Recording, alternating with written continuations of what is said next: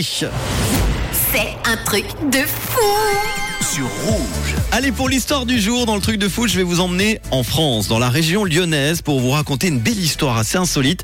Mais il y a de quoi nous donner le sourire. C'est l'histoire d'un couple. Ils se sont mariés en 1977. Ils s'appellent Noël et Anne-Marie. Ils vivent dans la commune de Saint-Martin-en-Haut, et dans le Rhône. Donc, il y a quelques jours, le mari a eu l'occasion de passer une nouvelle fois, oui, la bague au doigt de son épouse grâce au hasard de la vie.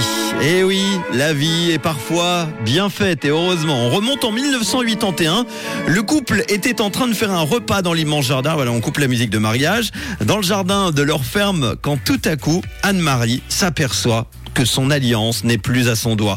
Oh là là là là elle est sûrement tombée dans l'herbe pendant des jours et des jours. Le couple a retourné le jardin en long, en large et en travers. Puis ils ont vite perdu espoir de retrouver la bague de mariage jusqu'à il y a quelques jours. Eh oui, Noël était en train il y a quelques jours d'arracher de l'herbe dans ses plants de carottes. Et là, dans la terre, il aperçoit un truc qui brille et il tombe miraculeusement sur l'alliance de sa femme, perdue 41 ans plus tôt. C'est incroyable.